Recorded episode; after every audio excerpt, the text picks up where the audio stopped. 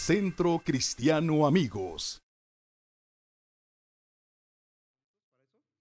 Bien, pues hoy vamos a levantar nuestras primicias. Y, cada año, ya desde hace más de 10 años, estaba haciendo la cuenta, desde hace más de 10 años, en esta casa, en esta iglesia, eh, levantamos primicias. Yo quiero preguntar, ¿cuántos aquí han participado en las primicias en años anteriores con nosotros? Levante su mano, pues la mayoría que son parte de esta familia. Todos ustedes ya conocen el principio de las primicias, ¿verdad? Lo que la Biblia enseña concerniente a las primicias. ¿Cuántos nunca han participado, es más, ni siquiera sabían que había este, este tema de las primicias, levante su mano, que no sabían, no habían, a lo mejor no habían escuchado, no sabía mucha gente. Wow, ok. Pues esta ocasión voy a predicar al respecto, vamos a enseñarles, vamos a ver qué dice la Biblia concerniente al tema de las primicias. De entrada, lo que quiero hacer, antes de entrar en materia, eh, vamos a hacer una oración, ¿les parece? Incline su rostro, cierre sus ojos, vamos a orar, Padre. Gracias por este tiempo. Ponemos en tus manos la palabra, declaramos que cae en buena tierra y produce fruto para el cual tú la envías en este lugar. En Cristo Jesús y la iglesia dice, amén. Amada familia, ah, el tema de las primicias es un tema que está en toda la Biblia. Desde el Génesis hasta Apocalipsis encontramos el tema de las primicias. Las primicias no es una cuestión de dinero, es una cuestión de honra. Digan conmigo, honra. Dígalo más fuerte, honra. La Biblia en Génesis nos enseña la ocasión cuando Caín y Abel trajeron sus primicias del fruto de su tierra delante de Dios. ¿Recuerda la ocasión cuando ocurrió eso? Eh, eh, Caín y Abel trajeron, dice la Biblia que eh, Caín trajo del fruto de la tierra y Abel trajo el, el, sacrificio de las ovejas, ¿verdad? Entonces Dios miró la ofrenda de ambos y dice la palabra de Dios que aceptó la ofrenda de Abel, pero rechazó la de Caín. ¿Por qué? Porque Caín no había puesto en su corazón la mejor actitud, le había entregado lo que ahí le iba, lo que le había sobrado, lo que, pues, ah, esto me, esto me sobró, esto no, no lo necesito, esto, y lo entregó. Y, y Abel no, Abel escogió lo mejor, escogió lo primero para entregarlo a Dios. Después vemos más adelante en el libro de Génesis cómo eh, Abraham también honra a Melquisedec y le entrega los diezmos, las primicias de todo lo que había eh, eh, ganado y recuperado cuando venció al ejército de Amalek. Y en la Biblia vamos a encontrar muchas ocasiones que la palabra nos enseña sobre el principio de las primicias. El tema de las primicias es un principio de reino. Digan conmigo un principio de reino. Dígalo más fuerte, un principio de reino. Cuando la gente, independientemente de su filiación religiosa, aún si no, es, si no es cristiano, si no es creyente en Cristo, pero practica el dar, practica la generosidad, entonces lo que la persona siembra, eso es lo que cosecha. La Biblia dice, no os engañéis, Dios no puede ser burlado, porque todo lo que el hombre siembra, eso también es un principio eterno, es un principio de reino. Lo creas o no, los principios de la palabra de Dios afectan a todo el mundo. Un principio de reino es una ley del reino. Por ejemplo, cuando la gente dice, no, yo no creo en la ley de la gravedad, pues está bien que no creas en la ley de la gravedad, pero aunque no creas, te afecta. ¿Cierto o no? Tal vez una persona dice, yo no creo que la ley de la gravedad sea correcta, no creo que exista, ok, pero en el momento en que tú decides dar un paso en el vacío, ¿qué crees? Vas a ser afectado por esa ley, la creas o no la creas. Hello. ¿Está conmigo? Entonces, el principio de la generosidad, el principio del dar, el principio de las primicias, de entregar lo primero y lo mejor a Dios, es una ley que la creas o no te afecta. Y cuando somos entendidos de esto, al momento de aprender lo que la Biblia enseña concerniente a las primicias, déjame decirte algo, no vas a querer dejar de hacerlo, porque vas a encontrar el beneficio de ello. Hoy en la mañana, eh, una familia se acercó y me dijo, pastor, yo quisiera dar testimonio. Yo quiero decir que cuando participamos hace más de dos años por primera vez de las primicias, esta, esta familia, que participó de esas familias. Dice, nosotros entregamos nuestras primicias, lo dimos con todo el corazón, lo hicimos con fe. Desde entonces no hemos fallado. Hoy, para gloria y honra del Padre, le digo, nuestra empresa ha crecido. Tenemos trabajo en toda la República. Ya estamos pensando en rentar una bodega más grande porque nos hemos expandido. Solo por creer en el principio de las primicias, los diezmos y las ofrendas. Entonces, hoy vamos a preparar nuestro corazón para traer las primicias. Abre tu Biblia conmigo, por favor. Proverbios capítulo 3, versos 9 y 10. Proverbios capítulo 3, versos 9 y 10. Voy a leer la palabra de Dios para todos. Una de las versiones, tantas versiones que hay de la Biblia, palabra de Dios para todos, dice Proverbios capítulo 3, versos 9 y 10. Honra al Señor con tus riquezas y con los primeros frutos de tus cosechas. ¿Con los primeros frutos de qué? Así estarán repletos tus graneros y rebosantes tus depósitos de vino. La versión Reina Valera dice, honra a Jehová, honra al Señor con tus bienes y con la ganancia de todos tus frutos, y serán llenos tus graneros con abundancia, y tus lagares rebosarán de mosto. Ahora, ojo con esto. Ponme, ponme atención acá, es muy importante.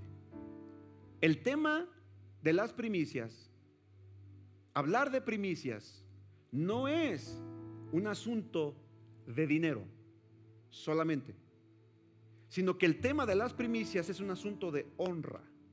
Digan conmigo de honra.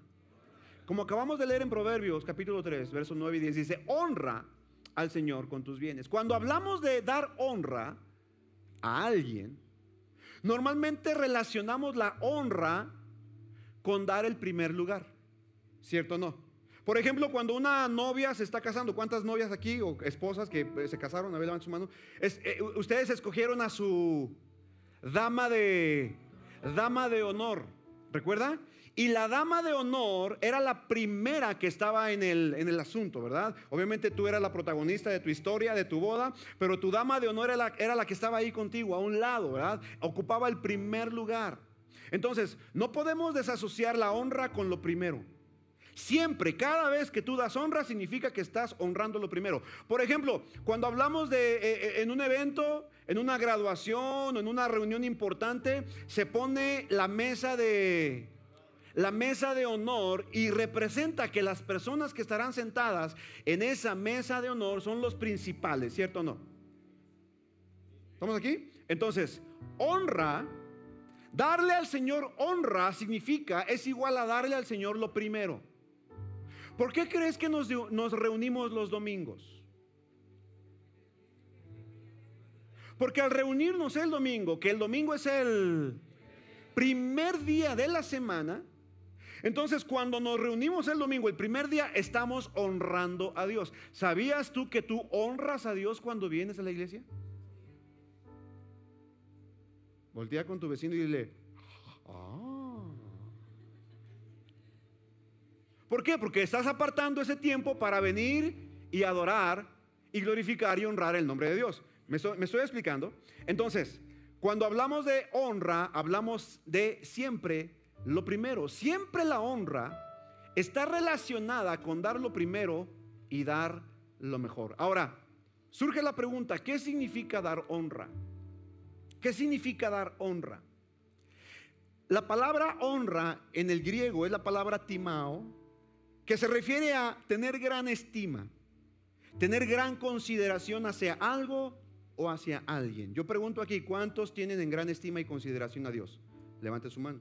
¿Cuántos dicen, no, Dios es lo más importante? Ok, entonces tenemos que entender que si tú tienes en gran estima a Dios, lo estás y lo tienes que honrar. Ahora, en hebreo, la misma palabra honra es la palabra kabod, para honra.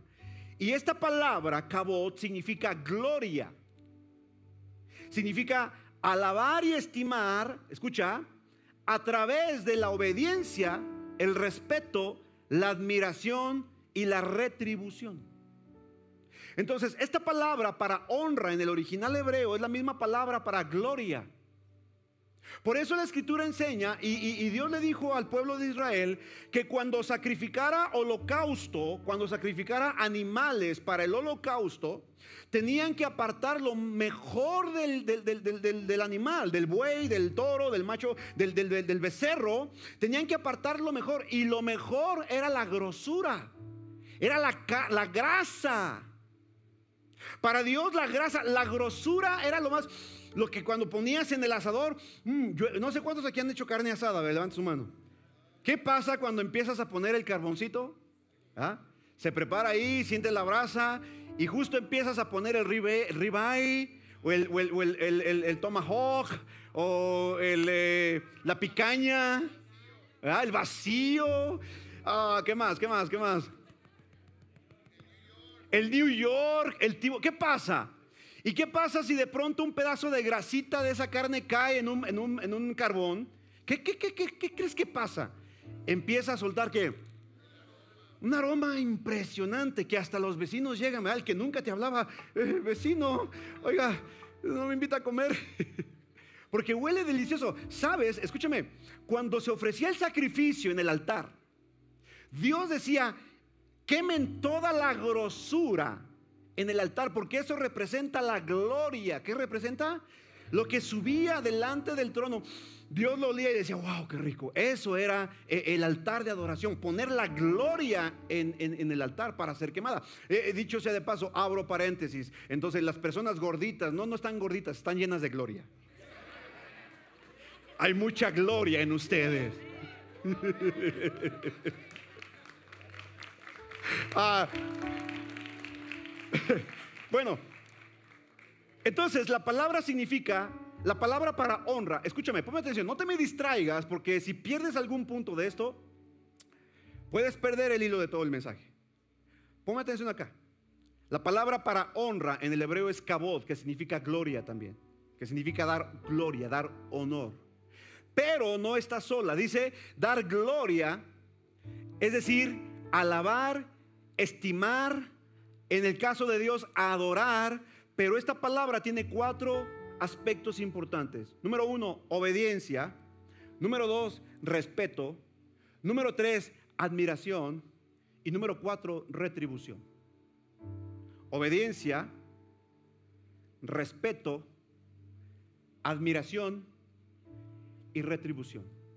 Te tengo noticias. Si tu adoración y tu alabanza a Dios no tiene estos cuatro elementos, no es honra.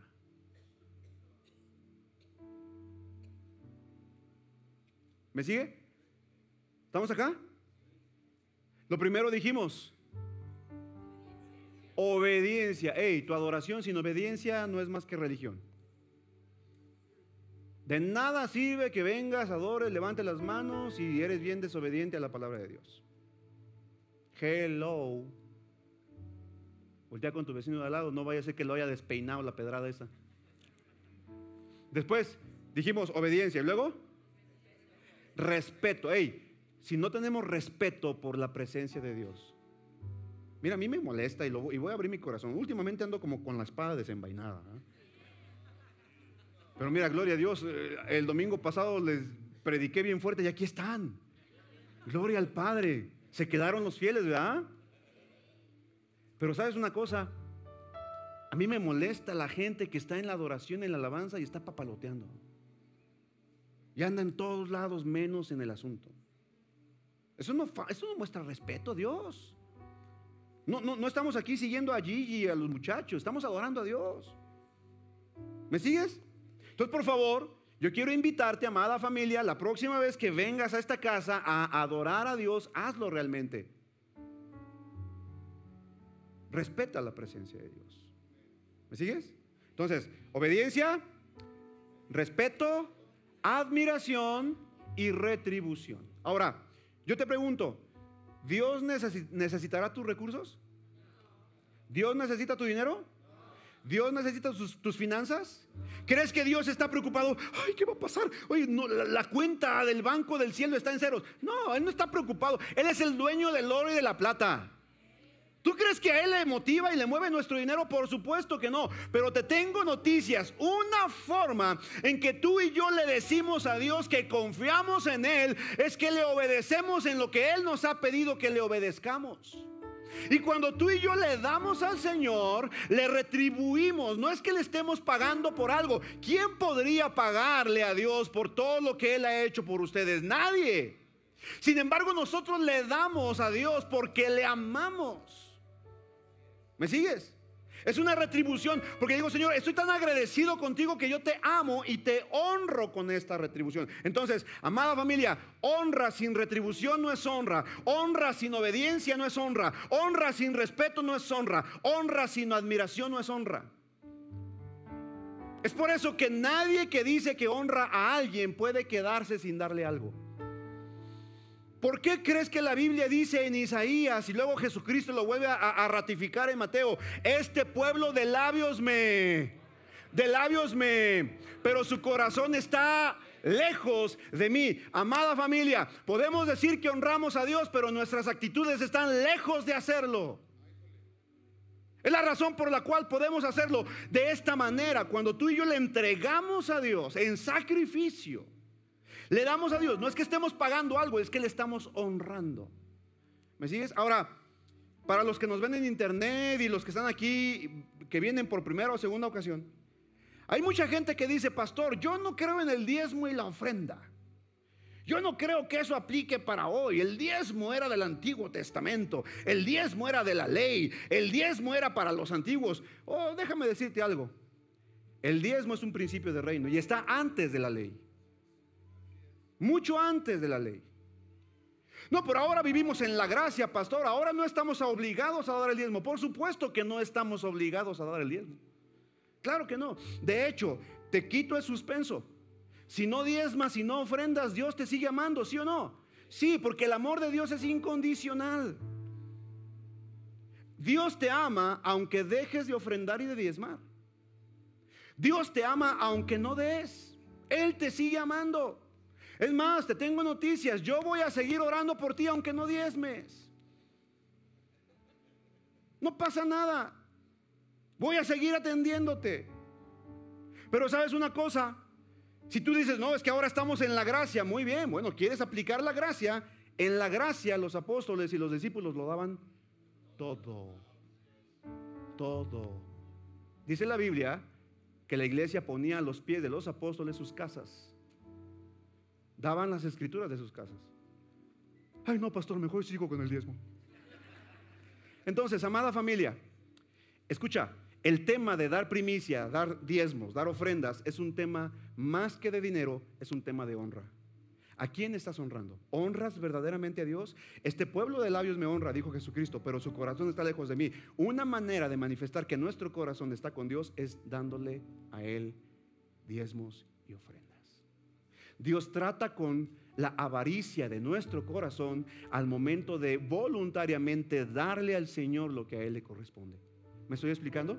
Es una medida perfecta para quitar de nuestro corazón el señorío que el dinero quiere ocupar en la vida del ser humano. Mira, el dinero es un excelente siervo, pero un muy mal amo. Y el dinero Dios te lo da para que tú a través de él le sirvas a Dios. Si con tu dinero no estás sirviendo a Dios, le estás sirviendo a Él, al dinero. Y la Biblia dice, nadie puede servir a dos señores. Porque queda bien con uno y mal con otro y al revés, ¿verdad que sí? Entonces cuando tú y yo le entregamos voluntariamente nuestras primicias, le estamos dando honra a Dios. ¿Estamos bien hasta acá o no? Romanos 13, 7 al 8 dice, ustedes dan a cada uno lo que le deben. Ustedes den a cada uno lo que le deben paguen los impuestos y demás aranceles a quien corresponda y den respeto y honra a los que están en autoridad. No deban a nada a nadie, ni siquiera a Coppel, excepto el deber de amarse unos a otros. Si aman a su prójimo, cumplen con las exigencias de la ley de Dios. ¿Cómo cumplo las exigencias de la ley de Dios? Amándome. No diezmando ni ofrendando, pero amando. Entonces el diezmo y la, y, la, ofrenda y las primicias es un tema de honra, no de ley. ¿Vamos bien hasta acá? Ok, ahora, cuando hablamos de las primicias, tienes que saber tú qué es lo que hacía el pueblo de Israel. Lo, voy a decir rápidamente.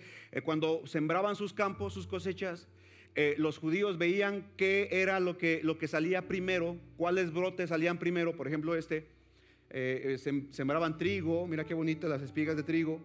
Y entonces cuando sembraban el trigo y empezaba a salir el trigo, los primeros brotes, los judíos lo que hacían era amarrarle una cinta escarlata a esa, a esa espiga, amarrarle un listón rojo. Y entonces cuando ya estaba lista la siega o la cosecha, lo que hacía el pueblo es que todos los que estaban con listón rojo los sacaban de la, de la canasta y los ponían aparte, porque esos eran los primeros frutos que habían brotado de su cosecha. Y eso primero que había salido era lo que se ofrecía al Señor en el altar. ¿Me estoy explicando? Por eso es que también son primicias, es lo primero del fruto. Es lo primero que sale de su cosecha. ¿Me estoy explicando? Ahora, el pueblo de Israel tenía ciclos de cosechas y cada una de ellas cumplía con ciertos parámetros. Nosotros no tenemos el mismo calendario judío, pero tenemos el mismo principio, dar las primicias. Por eso es que lo hacemos el primer mes del año, porque es lo primero que recibimos del año. Tomamos lo primero y lo apartamos, lo consagramos para que el día de primicias lo presentemos delante de Dios. ¿Me estoy explicando? Ese es el, sentido de las primicias. Ahora, póngame atención a esto. La palabra primicia viene del original hebreo que significa Javikurim. Javikurim, que significa, escucha, significa una promesa por venir.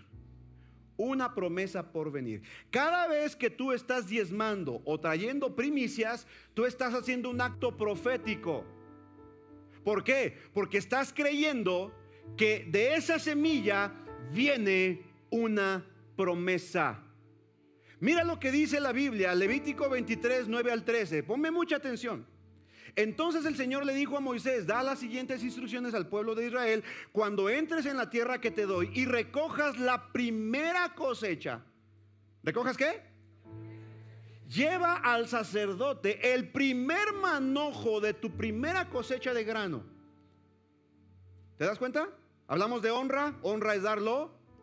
Primero, ¿vamos bien hasta acá? Verso 11.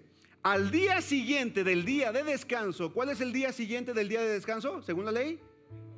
Domingo. ¿Por qué? Porque el, el, día de descanso en la ley era el sábado, el domingo. Dice, al día siguiente del día de descanso, el sacerdote la levantará ante el Señor a fin de que sea aceptada a tu favor. ¿A fin de que sea aceptada qué? a tu favor. Te tengo noticias. Escucha con atención. Todo lo que presentas delante de Dios, todo lo que le entregas a Él, Dios lo acepta a tu favor. ¿Qué significa esto? Significa que Dios no se ha olvidado de ninguna de tus ofrendas. Ninguna. Todas las acepta y las pone a tu cuenta. ¿Me sigues? Ahora yo sé que hay mucha gente que dice, pastores, que se ha abusado. Pastores, que hay muchos líderes, muchas iglesias, muchos pastores que manipulan a la gente para que den y, den y den. Y lo único que tratan es de negocios. Y es cierto. Tristemente, vergonzosamente es cierto.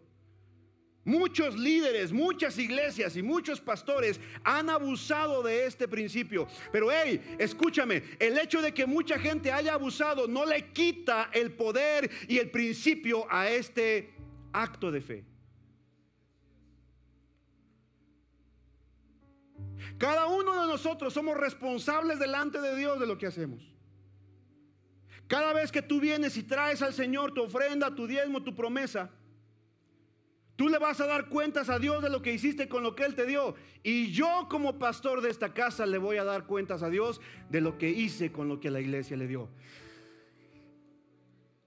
Yo no sé si tú quieras cambiar de lugar. Pero déjame decirte, tengo una responsabilidad delante de Dios. Dios me va a decir, ¿qué hiciste con ese dinero? ¿Qué hiciste con ese recurso? ¿Qué hiciste con lo que la iglesia dio? Pero sabes, a ti Dios te va a decir, ¿y qué hiciste con lo que yo te di? Desde el momento en que tú pasas al frente, escúchame bien, y siembras tu semilla, en ese momento Dios está viendo y en ese momento Dios la bendice. Tú haz tu parte y deja que Dios se encargue del resto. No sé si me estoy explicando. ¿Vamos bien hasta acá? Ahora, es cierto, se ha abusado. Es cierto, hay mucha gente que ha lucrado con esto. Es cierto, y me da vergüenza decirlo. Siento pena. Pero te tengo noticias. Creo que Dios nos ha puesto en un lugar en donde hasta el día de hoy las finanzas de esta casa se han mantenido sanas. Y hemos podido alcanzar cosas que de otra manera no se podían lograr. ¿Me sigues o no? Y otra cosa, a nadie se le obliga a dar nada. Cada uno de nosotros damos de manera voluntaria. No estoy aquí para manipularte. Jamás. Ni siquiera te digo, ven y pacta con el Señor. Recibe esta palabra y pacta. No, eso es del diablo. Ya el pacto está hecho con Jesucristo en la cruz del Calvario. Tú no necesitas dar dinero para nada, no, no, no, para pactar nada, no. Honra al Señor con lo que Él recibe, con lo que Él merece. No, para allá Jesús pagó el pacto. No dejes que nadie te manipule. Tampoco, abro paréntesis, si algún líder de esta casa o si algún pastor de este ministerio viene contigo y te dice, el Señor me dice que me des mil pesos, inmediatamente cuéntaselo a quien más confianza le tengas. Porque no se trata de eso. Nadie tiene que venir contigo a pedirte nada, a pedirte dinero. Todo lo que tú das, todo lo que tú haces, lo haces de manera, vamos, de manera voluntaria. Cada uno de acuerdo a la fe y a la madurez espiritual que tiene. ¿Me estoy explicando o no? Entonces, este versículo 11, o el versículo 11 del capítulo 23, dice que al día siguiente del día de descanso, es decir, el domingo. Ponme con mucha, mucha atención acá. Las fiestas del pueblo de Israel encuentran su cumplimiento en Jesús. Las fiestas del pueblo de Israel, que son siete fiestas, encuentran su cumplimiento en Jesús. ¿Sabes en qué tiempo fue crucificado Jesucristo? Jesucristo fue crucificado, escucha, el día de la Pascua. Jesucristo murió en la cruz del Calvario derramando su sangre el día de Pascua cuando el pueblo de Israel estaba celebrando la fiesta de la Pascua, cuando Dios sacó a Israel de Egipto, ¿recuerdas? Dios le pidió a Moisés que le dijera al pueblo que sacrificara a un cordero, a un macho, a un, a un becerro, y con la sangre de ese cordero pintara los linteles de la puerta para que el ángel de la muerte, al ver la sangre en la puerta, pasara de largo. Eso significa Pascua. Pascua significa pasar de largo. ¿Me sigues? Entonces, Jesucristo en la cruz del Calvario derramó su sangre para que con su sangre todos aquellos que hemos creído en Él, su sangre derramada en la cruz ahora está puesta en el lintel de nuestro corazón para que el ángel de la muerte pase de largo. Te tengo noticias, Jesucristo es nuestra Pascua y tú y yo ahora tenemos vida eterna.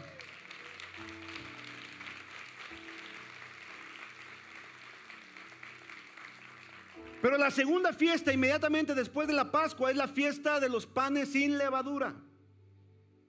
Recuerda que el pueblo de Israel por las prisas, después de que pasó el ángel de la muerte, mató a los primogénitos de Egipto, Dios le dijo a Moisés, prepara pan sin levadura, pan que no esté leudado, porque recuerda que para que se pudiera fermentar el pan tenía que pasar un proceso de muchos días. Y como no tenían tiempo de fermentar el pan, entonces Dios le dijo, prepara pan ácimo, pan sin levadura, para que lo vayan comiendo en el camino al desierto. Entonces por eso la segunda fiesta es la fiesta de los panes sin levadura.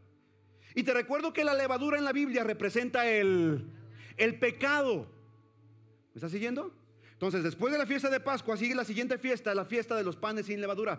La Biblia dice que Jesucristo es el pan que descendió del cielo. Es nuestro pan que murió, vivió y resucitó sin pecado. Segunda fiesta se cumple en Jesucristo, la fiesta de los, de los panes sin levadura.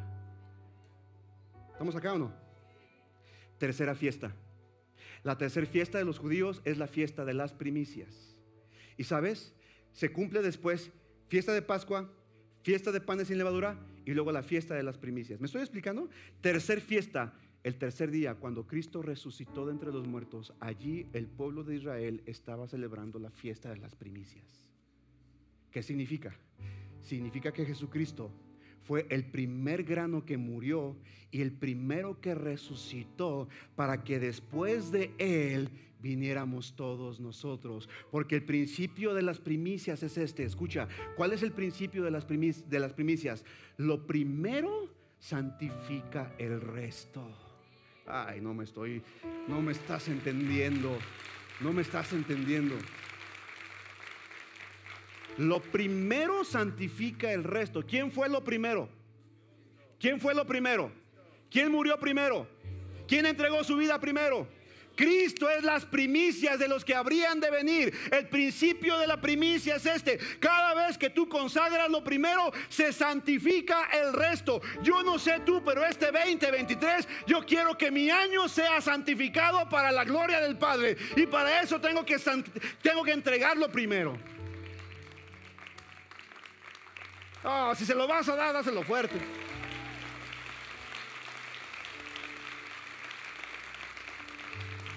No es un tema de dinero, es un tema de honra.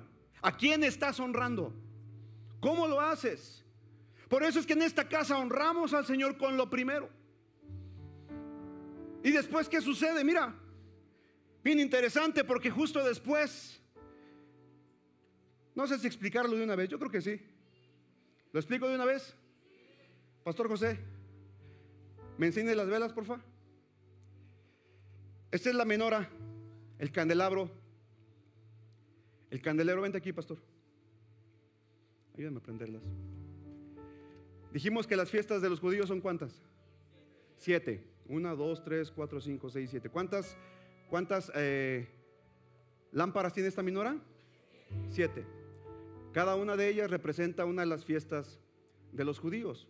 Salmo 119, 105 dice, lámpara es a mis pies, ¿tú qué? Y lumbrera a mi qué? A mi camino. Lámpara es a, mis pies tu palabra y lumbrera a mi camino. Esto también representa la palabra de Dios. Ahora fíjate bien, en el, en el o el candelero o la minora está representada el propósito de Dios, el plan de Dios para la humanidad. ¿Están listos acá? Jesucristo cumple perfectamente todas las fiestas del pueblo de Israel. Todas. De hecho, las fiestas de Israel apuntan a Cristo. Primera fiesta dijimos que era la fiesta de qué? La fiesta de la Pascua, que fue cuando eh, Israel fue sacado de Egipto. Fue cuando Cristo entregó su vida, ¿recuerdas? Luego la fiesta, la segunda fiesta, ¿qué es? Sin levadura. Cristo murió sin pecado porque era la única manera en que podía resucitar. ¿Sabes por qué? Escucha esto con atención. Porque la Biblia dice, la paga del pecado es muerte. Y como Cristo murió sin pecado, no había legalidad para que la muerte lo retuviera en la tumba. Hello. Si Cristo hubiera cometido un solo pecado, ese solo pecado lo hubiera mantenido esclavo en la tumba. Pero como Cristo murió sin pecado, el diablo no tenía cómo agarrarlo, no era legal que estuviera en la muerte. Por eso fue que resucitó. No sé si me estoy explicando. ¿Estás comprendiendo? Entonces, pan sin levadura, segunda fiesta. Tercera fiesta, ¿fiesta de qué? Primicias. Pero escucha con atención. Ponme atención a esto, esto es bien importante. Porque Jesús le dice al pueblo, a, los, a los discípulos, quédense aquí, quédense en Jerusalén hasta que sean visitados por mi Padre, eh, que les va a dar el Espíritu Santo. El próximo domingo voy a hablar con más detalle de esto. No puedes perderte la reunión del próximo domingo. ¿Ok? Entonces, mira, tercer fiesta, dice, quédate hasta que venga el día de Pentecostés. ¿Cuándo se celebra la fiesta del Pentecostés? La fiesta del Pentecostés son siete semanas después de la fiesta de primicias, es decir, 50 días. Por eso es Pentecostés, Pente 5. ¿Vamos bien? ¿O me regreso? ¿Me estoy explicando? Ok. Fiesta de Pentecostés. Quédense aquí hasta que sean visitados por el poder del Espíritu Santo. Primera fiesta, Pascua. Segunda fiesta, panes sin levadura. Tercera fiesta, Cuarta fiesta, Pentecostés. ¿En qué nivel, en qué lugar está esta cuarta? Justo en medio. ¿Te das cuenta? Escucha esto. ¿Sabías que el sacerdote, para prender estas lámparas, no tenía que vertir aceite en cada una de ellas? Lo único que hacía era derramar el aceite en la caña central y de la caña central se esparcía el aceite a las demás cañas. ¿Por qué crees que el día del Pentecostés fue el derramamiento del Espíritu Santo y a partir del derramamiento del Espíritu Santo, el aceite de la unción del Espíritu Santo fluyó al resto de las ramas.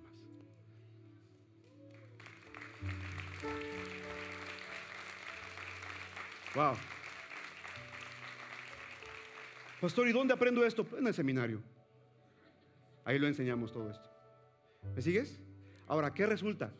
Fiesta de Pentecostés. En la fiesta de Pentecostés, el sacerdote traía las gavillas y las presentaba delante de Dios.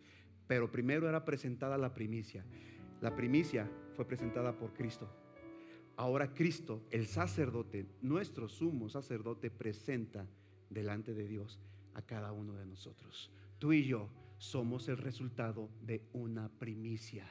Dime si no creemos en el principio de las primicias.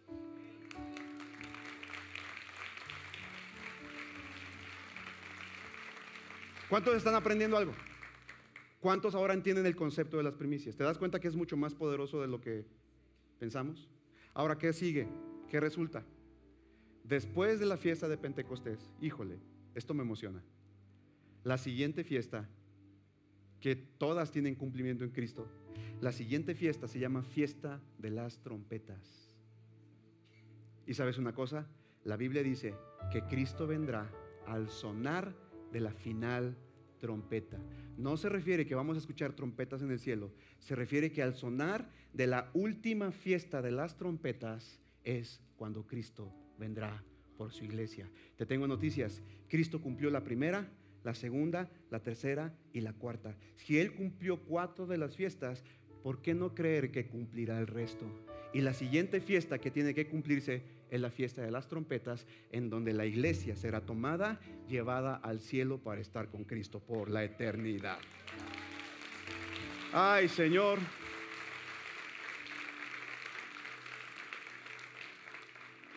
Ahí la dejamos prendidita. Después de la fiesta de las trompetas, ¿qué sigue, llamados? La fiesta de la expiación. Y esa fiesta será precisamente los siete años de la gran tribulación, en donde a través de la expiación de pecados, cada persona por su propia sangre será salva. Así que yo te, yo te, yo te sugiero que hoy que estamos en este tiempo de gracia, recibas el regalo de la salvación, que es gratis. Porque cuando Cristo haya venido por su iglesia, la única forma en que tú puedes ser salvo es a través de pagar por tus propios pecados. ¿Me sigues? Y la séptima fiesta, la fiesta de los tabernáculos, que es la fiesta en donde estaremos mil años reinando con Cristo en la tierra. Wow, alguien puede darle un fuerte aplauso al rey.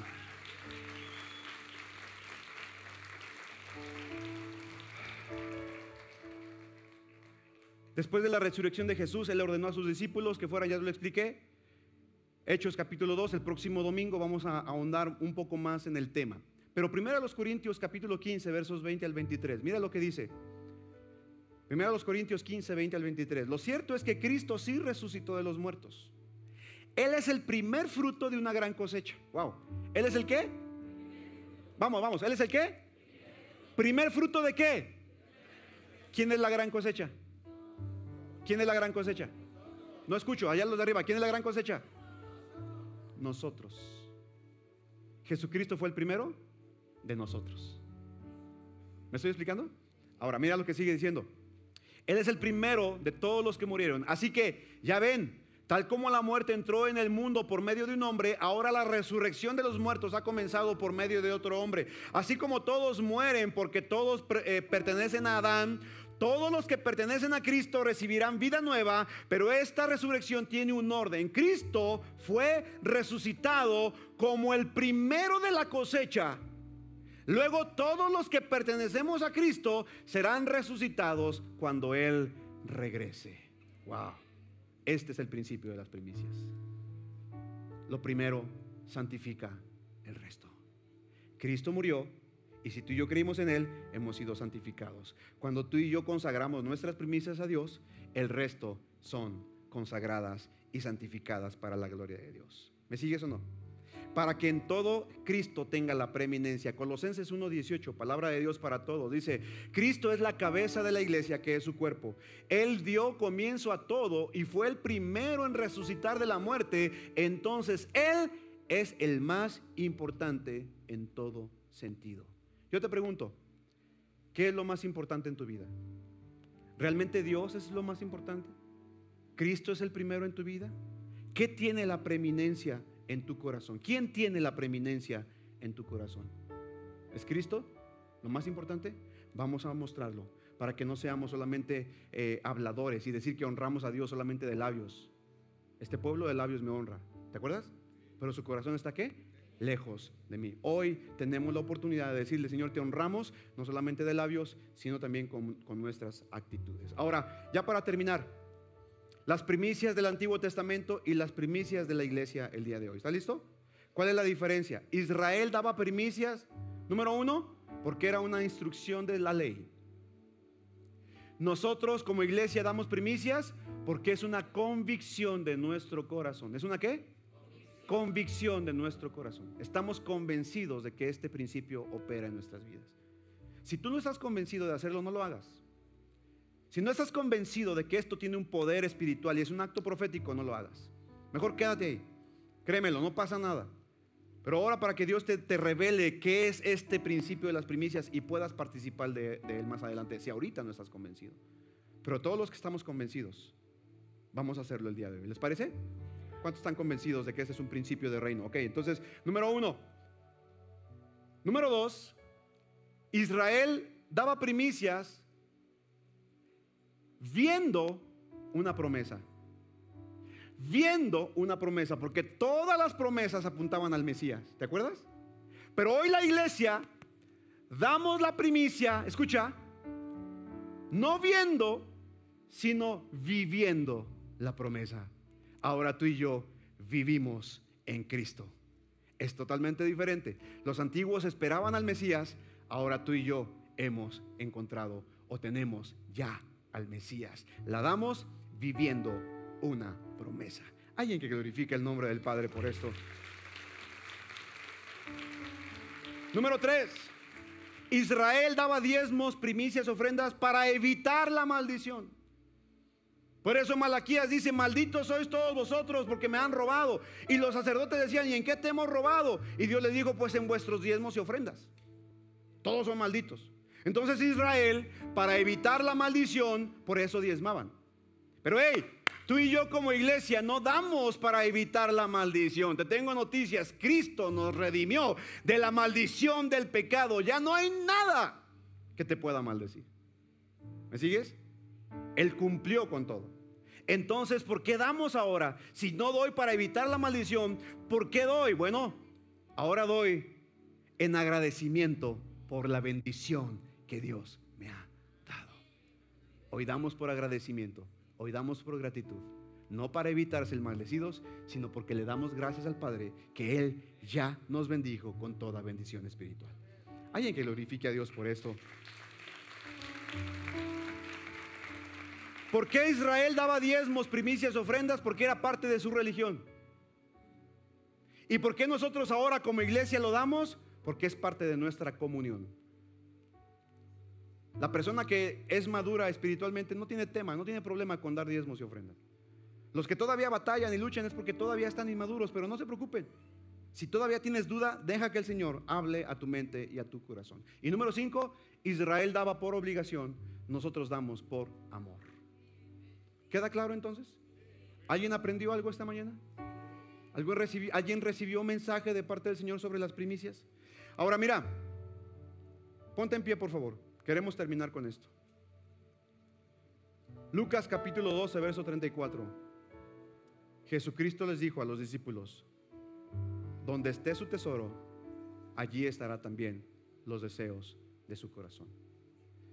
Amados, cuando damos diezmos, ofrendas y primicias, le estamos diciendo a Dios que para nosotros Él es lo más importante. Mateo 6:33 dice, busca primero. ¿Busca qué? Habla de primicias. ¿Te das cuenta? Busca primero qué? El reino de Dios y su justicia. ¿Y qué? Y todo lo demás vendrá por añadidura. Ese es el principio de las primicias. Lo primero, santifica